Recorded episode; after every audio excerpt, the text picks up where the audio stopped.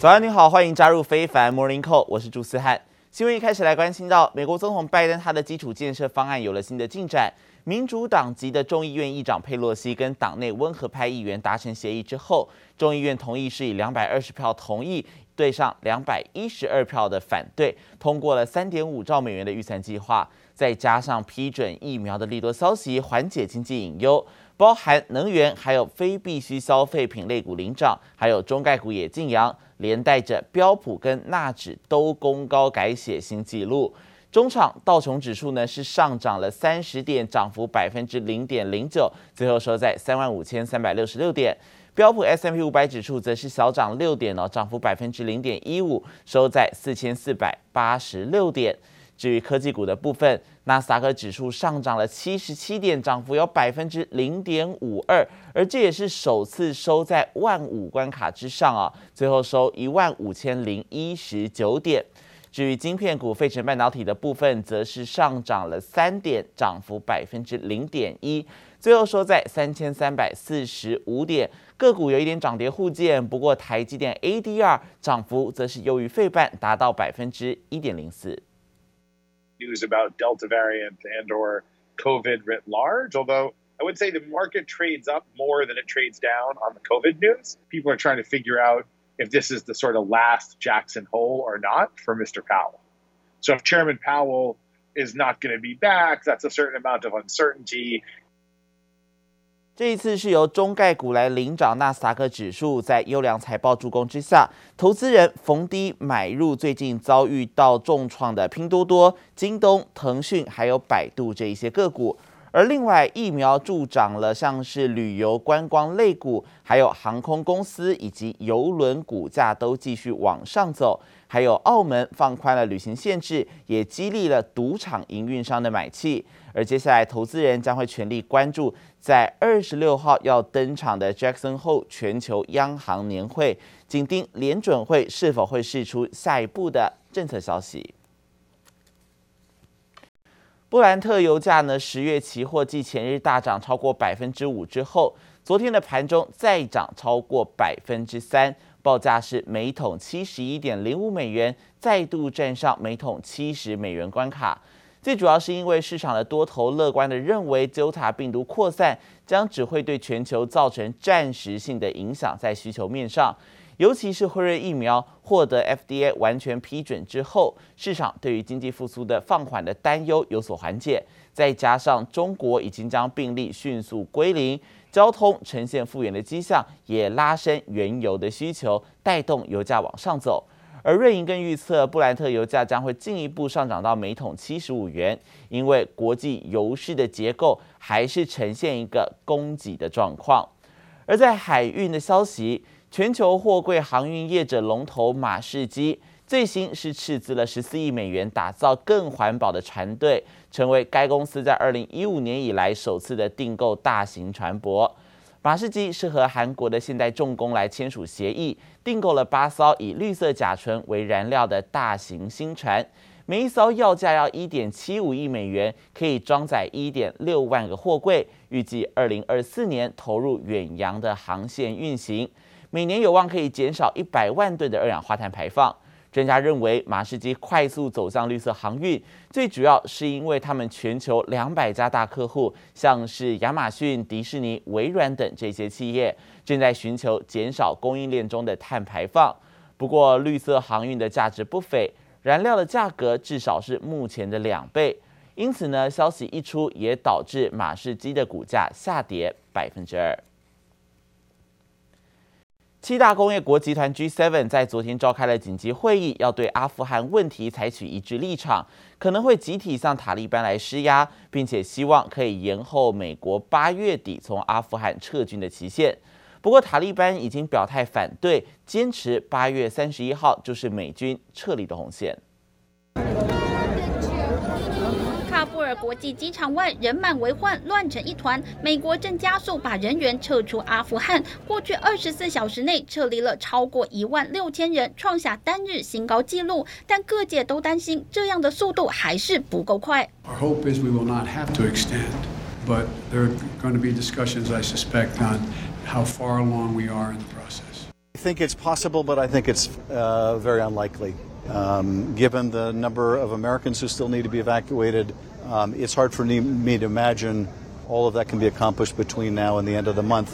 距离美国撤军期限八月三十一日只剩下一个星期，当地的美国人、盟国公民，还有曾为美国工作的阿富汗人，合计数万人，而且光是撤离六千名阿富汗美军就需要几天时间。眼看时间所剩无几，但想延长期限的提议已经遭到塔利班否决。The Taliban today calling August 31st a red line, saying moving the deadline would amount to extending occupation and would provoke a reaction. 华府表示，仍持续和塔利班协商中。七大工业国集团 G7 周二召开紧急会议，积极争取延长期限。UK has the rotating presidency of the G7 at the moment, so it's been Boris Johnson who's been leading the way on the demands or the request for an extension of that deadline beyond August the 31st, simply because they say we will not have enough time to get all the people out that we want to get out. The United States have over 6,000 people in Kabul airport, and when they withdraw, that will take away the framework that has allowed us to withdraw, and we will have to go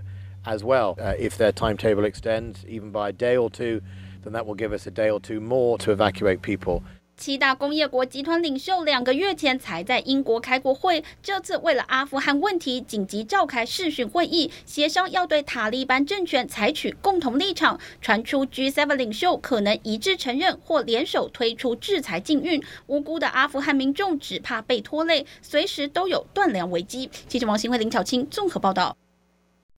美国总统拜登表示，美国在阿富汗首都喀布尔的撤离任务将会按计划在八月三十一号全面撤军最后期限之前来结束。但是，他也承认撤离的任务能否顺利完成，取决于塔利班。We are currently on a pace to finish by August the 31st. The sooner we can finish, the better. Each day of operations brings added risk to our troops. But the completion by August 31st depends upon the Taliban continuing to cooperate and allow access to the airport for those who were, trans- were transporting out and no disruptions to our operations. In addition, I've asked the Pentagon and the State Department for contingency plans to adjust the timetable should that become necessary.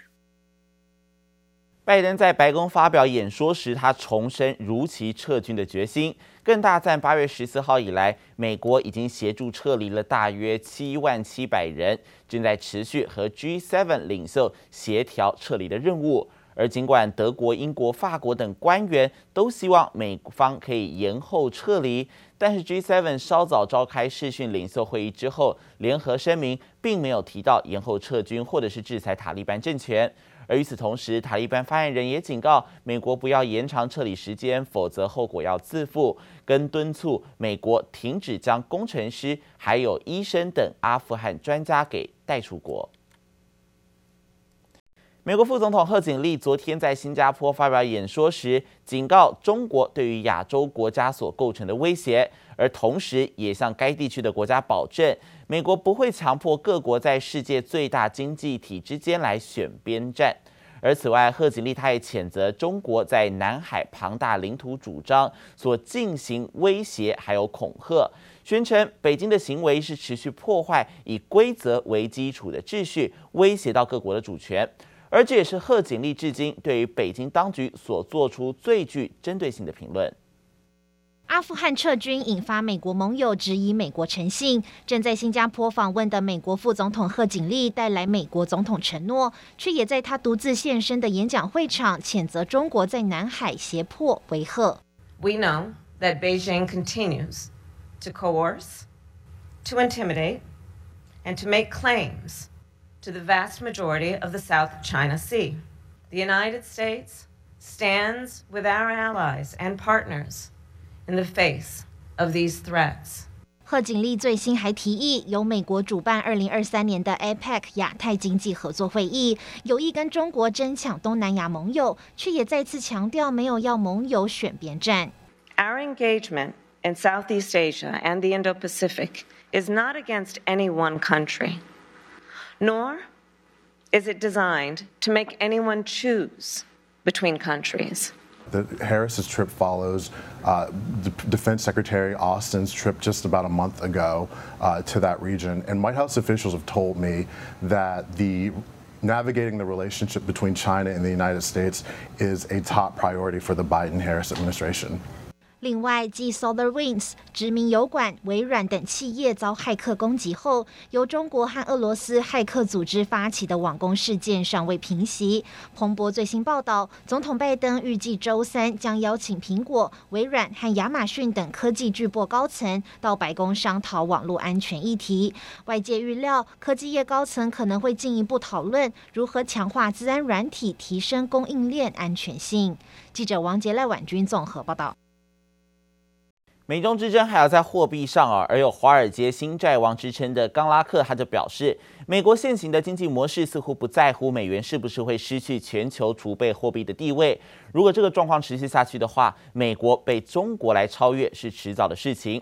而冈拉克还在接受访问时也指出，中国不仅拥有庞大的外汇存底，也从不掩饰希望人民币可以在全球储备货币占有一席之地的野心。反观美国的经济运行方式，显然目前对于维持美元在全球储备货币首位并不感兴趣。而如果继续执行这样子的一个策略的话，美元在未来数年之内将会继续下跌，几乎可以确定美元将会丧失全球最大储备货币的地位。而另外，近期中国是重拳整顿互联网等多个行业，引发了陆股还有港股的恐慌，并且拖累到新兴市场表现。但是 MSCI 董事长是指出，中国的股市或许能够像过去那样子摆脱监管的担忧，并且再创新高。而这个董座在接受访问时也表示，中国监管风波所造成的市场承压情况，每三到五年大概就会轮回发生一次。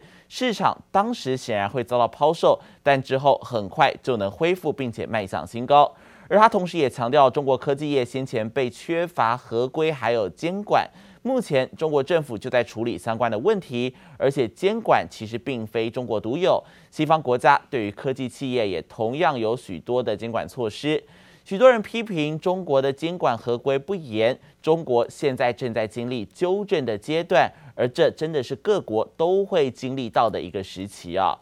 而另外也关心到陆股还有港股，在二十四号是终于全面回神，恒生指数中场不止上涨了六百一十八点，收在两万五千七百二十七点，也带动一些像是快手科技涨幅有百分之十四，而深受监管之苦的腾讯。最近持续买回库藏股，周二也有百分之八的涨幅。女股神伍德更是因此买回了将近十六点四九万股的京东 ADR，使得京东股价创下近一个月以来最大的涨幅。不过专家也示警了，短期之中中国的监管等利空消息还没有解除，投资人操作上还是得要小心谨慎。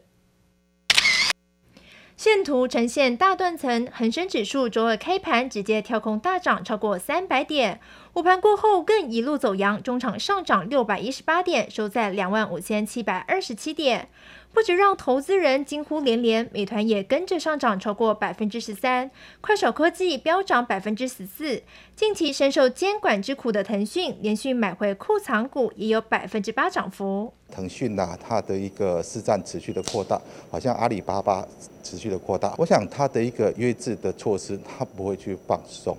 好，所以如果说股价在这里，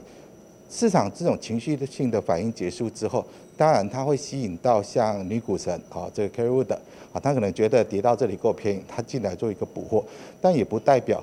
这个股价就可以从此去往上。虽然分析师对港股后市仍旧保守看淡，但女股神伍德不止买回将近十六点四九万股京东 ADR，也是 ARK 出清中概股后首次回头补货。使得京东在港股一度大涨百分之十二，创近一个月以来最大涨幅。而上证指数周二也重新站回三千五百点之上，收在三千五百一十四点。MSCI 董事长兼首席执行官也表示，大陆市场其实每隔三四年就会出现一波监管风暴，尽管市场将因此震荡，但随后都将雨过天晴，再创新高。短线上的低点，